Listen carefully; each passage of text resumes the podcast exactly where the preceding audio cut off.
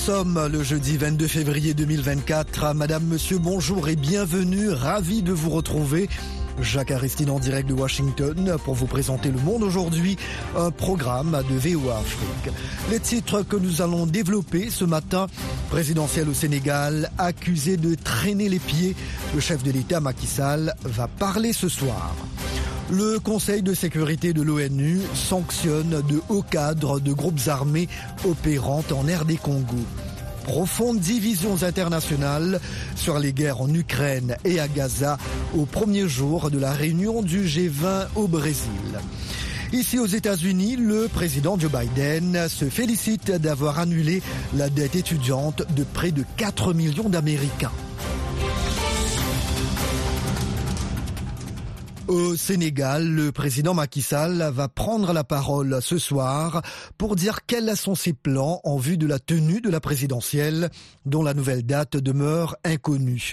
Le chef de l'État va être interrogé par trois médias sénégalais, dont la radio-télévision publique. Hier, des candidats au scrutin l'ont accusé de mauvaise volonté. Nanit Talani. Une lenteur inexplicable est constatée. Rien n'a été entrepris malgré les développements de la semaine passée tout fonctionne au rythme de la mauvaise volonté du président Macky Sall, disent dans un communiqué commun les 15 signataires qui figurent sur une liste actualisée du Conseil constitutionnel des candidats à la présidentielle. Les 15 candidats accusent le président Macky Sall de refuser d'assumer sa mission d'organiser l'élection et annoncent sans précision une série d'actions visant à garantir la tenue du scrutin dans les délais impartis. Le collectif citoyen Art sous nos élections, protégeant notre élection, réclame la tenue du scrutin avant le 2 avril, marquant la fin officielle du mandat de Macky Sall. Il a aussi annoncé un nouveau rassemblement samedi. Le report du scrutin a provoqué des manifestations qui ont fait quatre morts après le décès mercredi des suites de ces blessures d'un étudiant de l'université de Saint-Louis dans le nord du pays. À Dakar, la capitale, des étudiants se sont rassemblés hier à l'université Cheikh Anta Diop en présence d'un fort dispositif policier pour demander la réouverture du campus fermé depuis les troubles de juin 2023. Le général Yakubu Gowon, ancien chef d'État nigérian et l'un des pères fondateurs de la CDAO, appelle à la levée de toutes les sanctions contre le Burkina, la Guinée, le Mali et le Niger. À l'approche d'un sommet extraordinaire prévu ce samedi à Abuja, ces pays sont dirigés par des régimes militaires issus de coups d'État.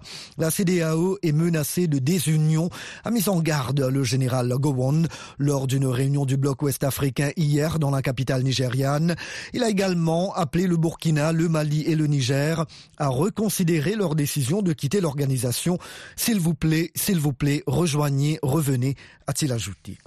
Bassirou Badjo, figure de la société civile du Burkina, a été enlevé hier sur son lieu de travail à Ouagadougou, indique le ballet citoyen, mouvement contestataire dont il fait partie.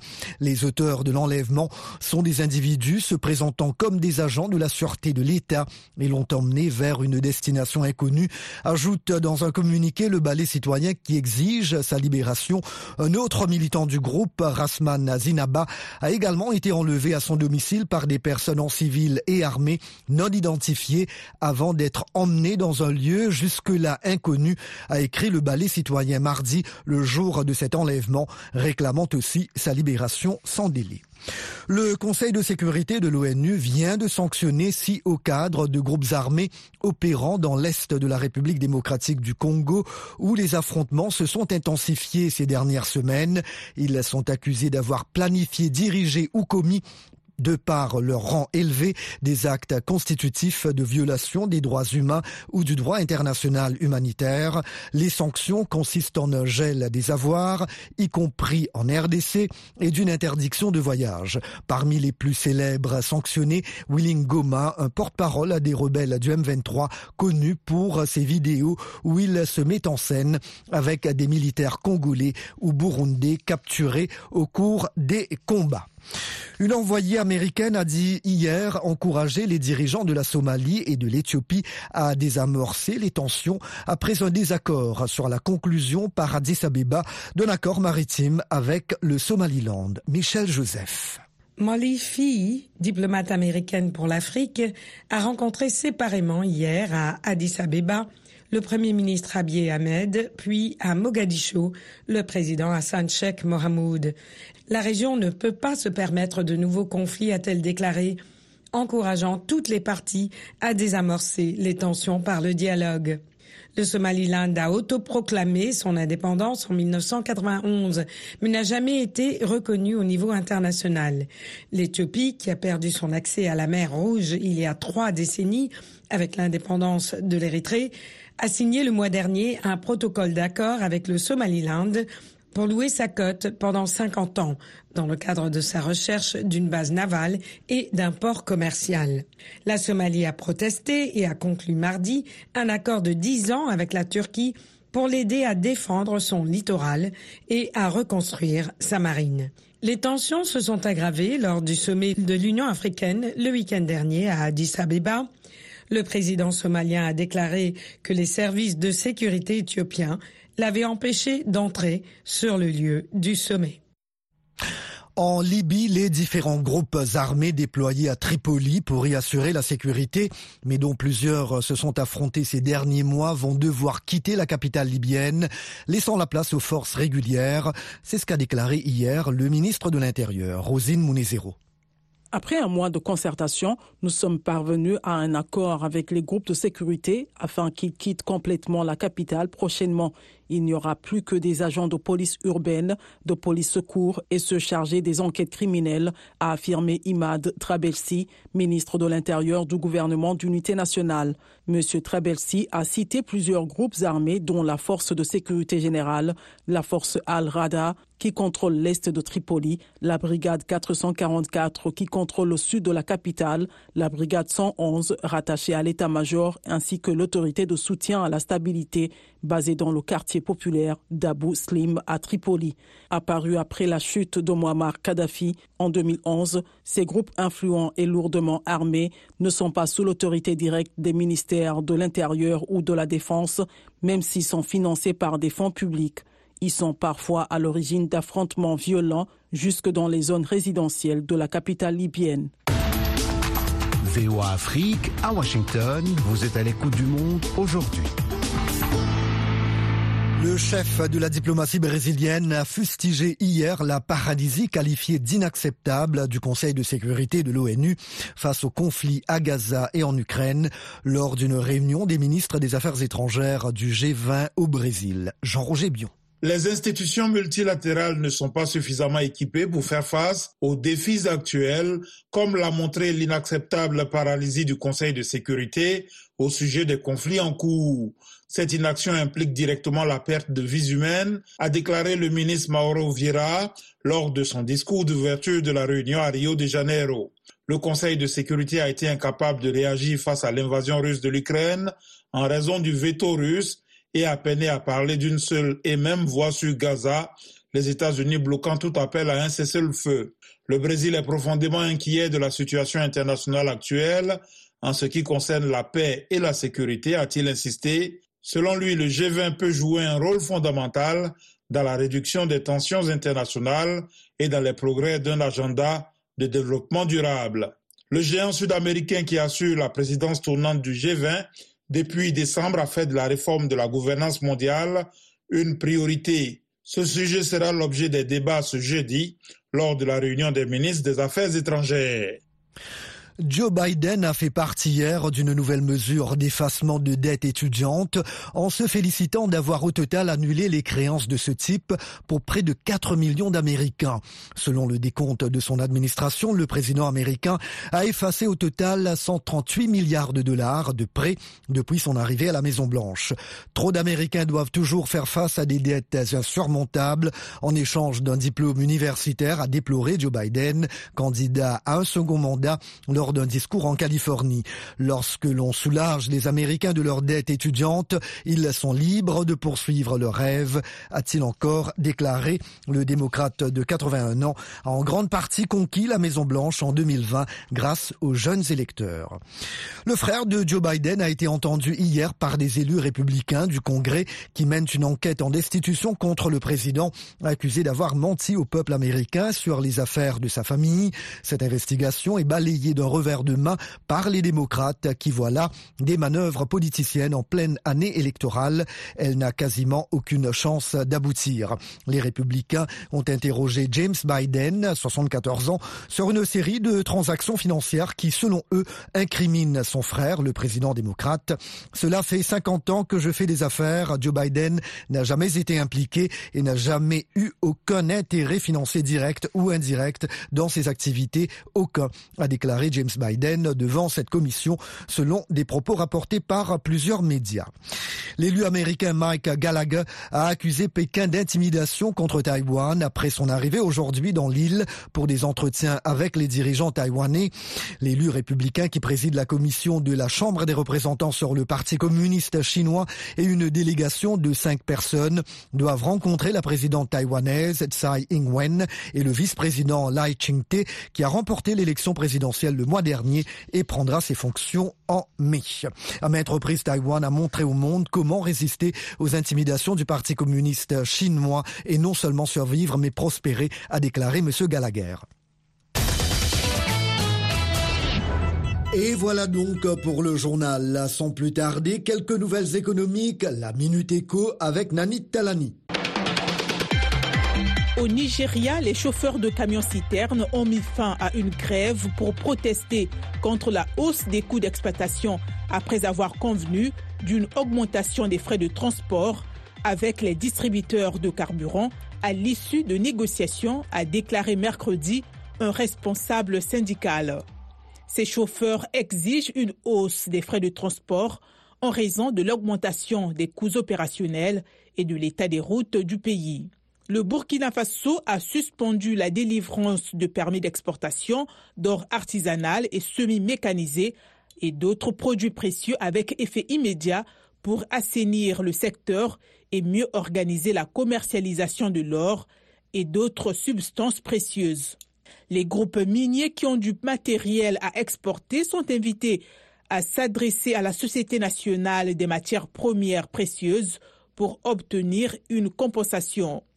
Jusqu'à 30 tonnes d'or sont extraites de matières artisanales au Burkina, impliquant environ un million de personnes, indique un communiqué. Pour terminer, l'Afrique du Sud a annoncé une augmentation des taxes selon son budget annuel présenté au Parlement, mais il n'y aura pas de révision du barème de l'impôt sur le revenu malgré une forte inflation, ce qui induira une hausse des impôts pour certains foyers. Et maintenant les sports. Bonjour Yacouba Ouidraougou. Bonjour Jacques, bonjour à tous. Persitao de retour dans son club d'Al Ali d'Égypte. Oui, c'est ce que nous apprend le site en ligne Africa Top Sports qui précise que l'ailier sud-africain s'est entraîné avec le reste de ses coéquipiers lundi et mardi au complexe Al Ali à Gezira. Persitao et ses camarades préparent leur voyage au Ghana pour le choc de la Ligue des Champions contre le MEDS. Ils sont présentement premiers du groupe D avec 6 points. Les Ghanéens de Medeama SC, eux, sont derniers avec 4 points pris en quatre journées. Cette triste nouvelle à présent, une joueuse zambienne décède en plein rassemblement. L'attaquante de l'équipe nationale de la Zambie, Nourine Betani, qui faisait partie des joueuses retenues pour le match contre les Black Queens du Ghana, est décédée mercredi. L'annonce a été faite par la Fédération zambienne de football dont le secrétaire général Ruben Kamanga explique que la joueuse s'est présentée au camp alors qu'elle était malade et a été emmenée vers l'hôpital le plus proche pour un examen approfondi sur recommandation des médecins. Bethany a été ensuite dirigée vers l'hôpital universitaire lundi et était sous soins médicaux jusqu'à sa mort, précise l'instance, ajoutant que la joueuse avait été diagnostiquée de paludisme. L'équipe zambienne est arrivée au Ghana hier et va affronter les Black Queens vendredi dans le cadre du match aller de l'avant-dernier tour des éliminatoires des JO Paris 2024. Suite et fin hier des matchs allés des huitièmes de finale de la Ligue des Champions en Europe. Naples et Barcelone se sont neutralisés un but partout avant le match retour à Barcelone. Lors d'un match fermé, le Barça a ouvert le score à l'heure des jeux par le buteur polonais Robert Lewandowski. Mais le Nigérian Victor Osimhen, ballon d'or africain revenu de la Cannes, a égalisé grâce à un bel enchaînement à la 75e minute. Dans l'autre match, étincelant et prolifique en Première Ligue, Arsenal s'est fait surprendre dans le temps additionnel à Porto, 1 à 0. Auteur de 21 buts lors de ses cinq derniers matchs, le club anglais n'a cette fois pas su trouver la faille face à des Portugais solides et plus entreprenants qui ont fini par marquer sur le fil par Galeno à la 94e minute de jeu. Les Gunners devront se ressaisir le 12 mars à Londres s'ils veulent rallier les cas pour la première fois depuis 14 ans. Merci Yakuba. Le Monde aujourd'hui, VOA Afrique. Un grand merci de votre fidélité à VOA Afrique. Vous écoutez Le Monde aujourd'hui. Jacques a resté toujours au micro. Il est l'heure maintenant de vous proposer la tranche magazine. Nous vous le disions un peu plus tôt, accusé par des candidats à la présidentielle au Sénégal de mauvaise volonté, le chef de l'État Macky Sall prendra la parole ce jeudi pour dire quels sont ses plans en vue de la tenue du scrutin dont le report a été invalidé par le Conseil constitutionnel. Pendant ce temps, la libération d'opposants en détention se poursuit, mais le statu quo demeure pour Ousmane Sonko et Bassirou Diomaye. Hier toutefois, maître Ngaï Demba Touré, un proche collaborateur des deux hommes politiques, a été arrêté et envoyé en prison. Le reportage de Wahani Johnson Sambou, notre correspondant à Dakar. La joie du retour au Bercail n'aura duré que quatre jours. Accueilli triomphalement dimanche après un exil de huit mois au Mali, Gandemba Touré a été arrêté par la police. Il a ensuite été envoyé en prison après une audition express. Le coordonnateur des jeunes de PASTEF, le parti dissous, rejoint en prison son leader Ousmane Sonko. Son dauphin Bassirou Diomaye Faye, candidat à la présidentielle, a été mardi au centre d'une conférence de presse de la ministre sénégalaise de la Justice. Interrogé sur une éventuelle libération de l'opposant et sa participation au dialogue national, Maître Aïssata Sall s'en remet aux décisions de la justice. Est-ce que Bassirou Diomaye Faye ira au dialogue? Il y a deux conditions à cela. Qu'il soit libre et qu'il accepte ce n'est pas parce qu'on est en prison que tout de suite on doit dire oui, oui, oui, je vais être libéré. Les procureurs apprécient au cas par cas. La ministre était surtout attendue sur le dossier Ousmane Sonko, dont une frange de la société civile et des médiateurs réclament la libération. Maître Aïssata Talsal a esquivé le sujet. Le journaliste Amadou Bari, qui a assisté à la conférence de presse, dit comprendre la posture de la garde des Sceaux et du leader de l'ex-PASTEF. Sur moi j'étais plus ou moins satisfait. Euh, la réponse servie, à mon avis, tient la route, c'est-à-dire euh, que Bassirou Diomaye Faye pourrait être libéré, mais être candidat n'est pas une garantie pour être libéré. Maintenant sur Ousmane Sonko, je pense que le gouvernement est dans son rôle. Déjà, on a annoncé les couleurs avec euh, la vague de libération. Il faut y aller pas à pas. Pour moi, Sonko joue un peu le rôle de meneur d'homme. Avant d'être libéré moi-même, je voudrais que mes troupes soient libérées. La vague de libération entamée jeudi dernier va se poursuivre. Un premier lot de 344 prisonniers ont déjà été relâchés. Un autre lot de plus de 250 devrait suivre, a annoncé la ministre de la Justice. Et les partisans d'Ousmane Sonko espèrent voir leur leader dans ce dernier groupe. Wahani Johnson Sambou Dakar pour VOA Afrique. FM 102, c'est VOA Afrique à Dakar au Sénégal, 24 h sur 24. Le rapatriement des réfugiés burundais qui vivaient au Rwanda depuis 2015 a débuté hier. L'ONU indique que cette opération va se poursuivre malgré les tensions entre le Rwanda et le Burundi. De Kigali, le reportage de Jean Damascène Manichimwe. Ils sont environ une centaine de réfugiés burundais qui ont quitté volontairement le Rwanda pour regagner leur pays. Ils ne cachent pas leur joie de regagner le bercail. Cette décision est volontaire. Personne ne m'a forcé. On était à l'aise au camp, mais j'ai jugé bon de regagner mon pays pour rejoindre ma famille, ma femme et mes enfants. Nous avons été bien traités au Rwanda. Nous vivions comme des frères et sœurs. Nous étions bien logés dans des abris convenables. Nous sommes vraiment satisfaits. On était bien sécurisés. Nous avons été bien accueillis et nous sommes ravis de retourner chez nous en paix. Ce rapatriement des réfugiés burundais intervient alors que le Burundi a décidé de fermer sa frontière avec le Rwanda en janvier dernier. Le Haut Commissariat des Nations Unies pour les réfugiés rassure que malgré ce climat, il va continuer à faciliter le retour des réfugiés burundais dans leur pays. L'OACR facilite le rapatriement et continuera de le faire selon la volonté des réfugiés. Nous ne forçons personne. Nous sommes ravis de les aider et de faciliter leur rapatriement. Malgré ce climat tendu entre le Rwanda et le Burundi, ce dernier accusant son voisin de soutenir les rebelles burundais d'Ored Tabara, le gouvernement du Rwanda rassure les Burundais qui sont au Rwanda quant à leur sécurité jusqu'au retour dans leur pays. Alain Mukuralinda est le porte-parole adjoint du gouvernement rwandais. La population du Burundi aux Burundais qui sont au Rwanda, euh, qui restent tranquilles, il n'y a aucun problème avec les Rwandais. Euh, le, gouvernement rwandais ne va pas euh, les expulser. S'ils veulent rester ici, ils peuvent rester ici. Leur sécurité sera assurée. Mais s'ils veulent également repartir dans leur pays, le gouvernement rwandais va les aider pour y aller et arriver en paix dans leur pays. La seule chose que le gouvernement rwandais peut faire, c'est de espérer que euh, le gouvernement du Burundi euh, revienne à la raison euh, et que les négociations et que les pourparlers qui étaient en cours puissent continuer. Actuellement, le Rwanda accueille environ 40 000 réfugiés burundais après les violences post-électorales au Burundi en 2015. Ils cohabitent dans un camp avec plus de 60 000 réfugiés congolais. Jean Thomasen Manishimwe pour VOA Afrique. Kigali. VOA Afrique à Kigali au Rwanda sur 104.3 24 heures sur 24. L'économie de la République démocratique du Congo se porte bien, à croire à son chef de l'État Félix Tshisekedi. C'est du moins ce qu'il a laissé entendre dans son discours sur l'état de la nation en novembre dernier mais des voix se demandent si cette bonne santé économique est en train d'améliorer la vie des Congolais ou si ce sont au contraire des investisseurs étrangers qui sont plus à même d'en tirer profit. Pour un éclairage, Antoine Roger Bolamba s'est entretenu avec le professeur Hamed Housseni, spécialiste en droit des affaires basé à Kinshasa.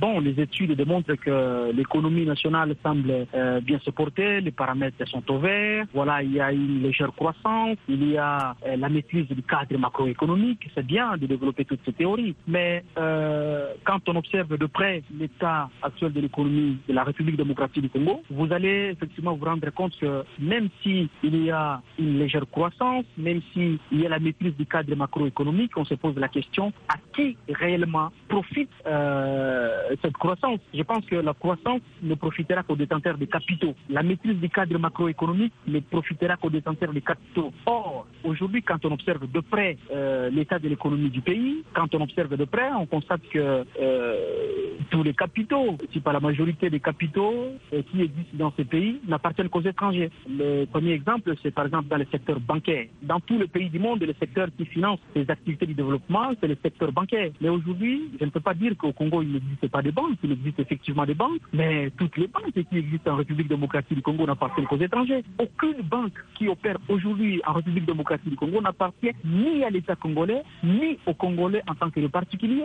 Parce que s'il faut que je puisse aller encore un peu plus en détail, vous allez constater avec moi que la plus grande banque qui existe dans ce pays s'appelle Equity Bank. Avant, on l'appelait Procrédit, aujourd'hui, on l'appelle Equity Bank. C'est une propriété de Kenya. Professeur, parce que je pense qu'il y a, il y, a, il y a toute une liste de ces banques qui appartiennent aux étrangers, mais pouvez-vous terminer en nous disant un tout petit peu pourquoi cette réalité-là? Il est plus qu'impérieux aujourd'hui que la République démocratique du Congo définisse sa politique sectorielle en matière économique. Il faudra que nous puissions réfléchir aujourd'hui en République démocratique du Congo, c'est quoi les Congo que nous voulons dans 5 ans? C'est quoi les Congo que nous voulons dans 10 ans? C'est quoi les Congo que nous voulons dans 50 ans? Vous voulez dire, professeur, qu'il n'y a pas de politique dans le secteur économique en République démocratique du Congo aujourd'hui Il y a une politique économique, mais je pense que nous devons nous pencher pour sa réflexion. Parce que s'il existerait réellement une politique efficace et confrontée à la réalité, je pense que euh, après avoir fait ce diagnostic, je pense qu'il nous faut euh, vraiment une thérapie de choc. Et cette thérapie de choc ne peut être mise en exécution que si et seulement si les paramètres sont encore redéfinis en République démocratique en matière économique. Parce que tous les secteurs aujourd'hui sont mains des étrangers. Le professeur Ahmed Housseni, spécialiste en droit des affaires, était en ligne de la capitale congolaise. Votre rendez-vous quotidien sur VOA Afrique à Goma, c'est sur 96.2 FM en République démocratique du Congo.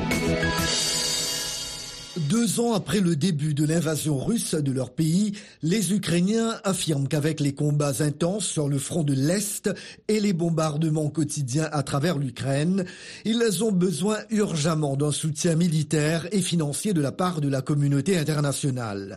Le Congrès américain est toujours bloqué pour ce qui est de l'aide à l'Ukraine. De Kiev, le reportage de Miroslava Gongadze, chef du bureau Europe de l'Est de la VOA, le récit est de Rosine Munezero. Quelques jours avant le deuxième anniversaire de l'invasion russe, l'Ukraine a décidé de se retirer d'Avdivika, une ville de la région de Donetsk. La Maison-Blanche a imputé cette décision à l'incapacité du Congrès à fournir une aide supplémentaire, déclarant que les Ukrainiens continuent de se battre courageusement, mais qu'ils manquent de matériel. Le président ukrainien Volodymyr Zelensky s'est exprimé lors de la conférence de Munich sur la sécurité le jour du retrait. Ne demandez pas à l'Ukraine quand la guerre sera terminée. Demandez-vous plutôt pourquoi le président russe, Vladimir Poutine, est encore capable de la poursuivre. Les Ukrainiens vivent mal la situation et se préparent à une guerre prolongée. Olga Rudenko, rédactrice en chef du Kiev Independent, était à son bureau lorsque l'invasion a commencé en février 2022. Elle était prête lorsque le président russe Vladimir Poutine a terminé son discours la veille de cette invasion. Nous avons préparé un article disant que Poutine avait annoncé la guerre contre l'Ukraine. Et quand il a cessé de parler, nous l'avons publié. C'est à ce moment-là que nous avons entendu des explosions. Deux ans après, la guerre continue. The Kiev Independent est devenue la principale publication en langue anglaise à rendre compte de l'évolution de la situation sur le terrain. Olga Rudenko, rédactrice en chef de Kiev Independent. Il est très frustrant d'être ici en Ukraine et de voir toutes les nouvelles concernant le Congrès américain qui n'est pas en mesure de voter en faveur du programme d'aide à l'Ukraine. Parce que pour eux, il ne s'agit peut-être que d'un chiffre, mais pour nous, il s'agit de vraies vies et de vraies personnes. Volodymyr Omelian, major des forces armées ukrainiennes, revient sur l'état d'esprit des Ukrainiens. Nous devenons beaucoup plus forts par les armes, par les gens. Et il est certain que ce n'est pas une croisière. Et ce n'est pas comme si la guerre allait se terminer dans deux ou trois semaines ou très bientôt. Cela prendra du temps, malheureusement, mais le moral reste très élevé. S'il n'y a pas de volonté, il n'y a pas de victoire. Et dans notre cas, la volonté est forte. À Kiev, les gens espèrent que cette guerre prendra fin. Je veux voir ma mère et mon père, ils sont à l'étranger. Je suis ici parce que je ne peux pas aller les voir. Nous avons peur tous les jours, toutes les nuits. Nous voulons la paix dans notre pays. Nous voulons arrêter Poutine et regagner notre territoire. Ce sera une longue guerre. Je me sens terriblement mal. L'Ukraine ne pourra pas gagner contre ce grand ennemi sans la communauté internationale. Les Ukrainiens qui ont parlé à la VOA espèrent également que le monde comprendra qu'ils se battent pour des valeurs démocratiques communes et qu'ils ont besoin d'aide. Abdulrahman Dia avec vous. Dans Washington Forum cette semaine, l'Union africaine face aux multiples crises qui secouent le continent. Le nouveau président de l'organisation, le Mauritanien El Ghazouani, a appelé au retour de la sécurité et de la stabilité, ainsi qu'au renforcement de la coopération entre pays membres. Le 37e sommet s'est tenu dans un contexte de coup d'État, de crise politique comme au Sénégal, ainsi que de tensions entre pays comme celle entre la RDC et le Rwanda, ou encore l'Éthiopie et la Somalie. Quelle feuille de route pour l'Union africaine en 2024 Rendez-vous ce jeudi à 19h temps universel sur VOA Afrique et voaafrique.com en rediffusion samedi et dimanche. Et voilà, le Monde aujourd'hui, édition matinale du jeudi 22 février 2024 prend fin ici. La mise en onde a été assurée par Fatouma Kalala Alimassi. Merci, chers amis fidèles de la VOA, de nous avoir accueillis chez vous ce matin. Jacques Aristide, depuis la capitale américaine. Je vous souhaite une très belle journée. S'il vous plaît, prenez bien soin de vous et des autres aussi. À très bientôt. Au revoir.